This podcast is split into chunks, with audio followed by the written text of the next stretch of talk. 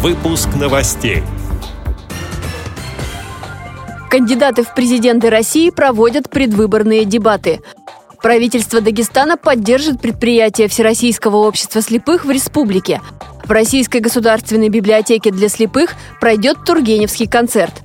В корейском Пхенчхане завершились зимние Олимпийские игры. Далее об этом подробнее в студии Анастасия Худякова. Здравствуйте!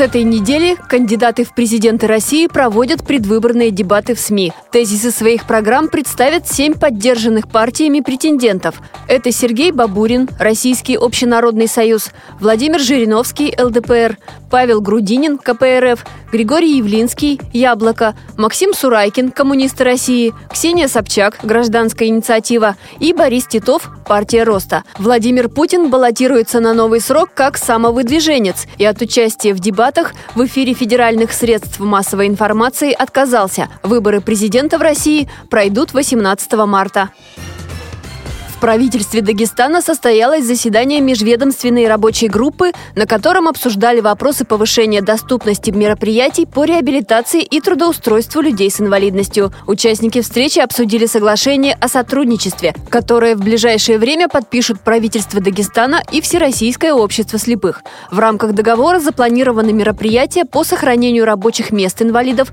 модернизации и освоению производства новых видов продукции на предприятиях Всероссийского общества слепых в Дагестане. Речь шла также о разработке региональной программы поддержки Махачкалинского производственного объединения «Электробытприбор», которое выпускает швейные изделия, продукцию из пластмассы и дерева.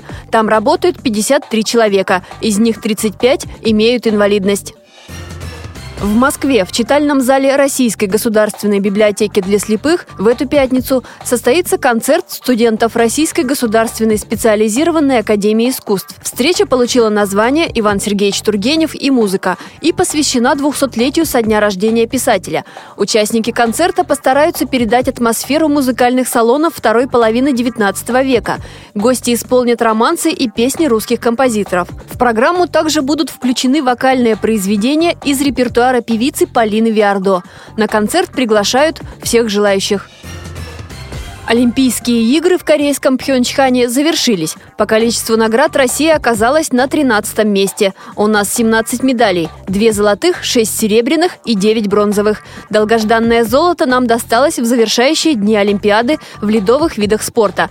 Блестящий результат в одиночном фигурном катании сначала показала Алина Загитова, а сборная России по хоккею обыграла команду Германии со счетом 4-3. Отмечу, что в последний раз наша команда побеждала на Олимпиаде 26 6 лет назад. На церемонии закрытия игр исполком Международного олимпийского комитета не разрешил нашим спортсменам пройти под национальным флагом.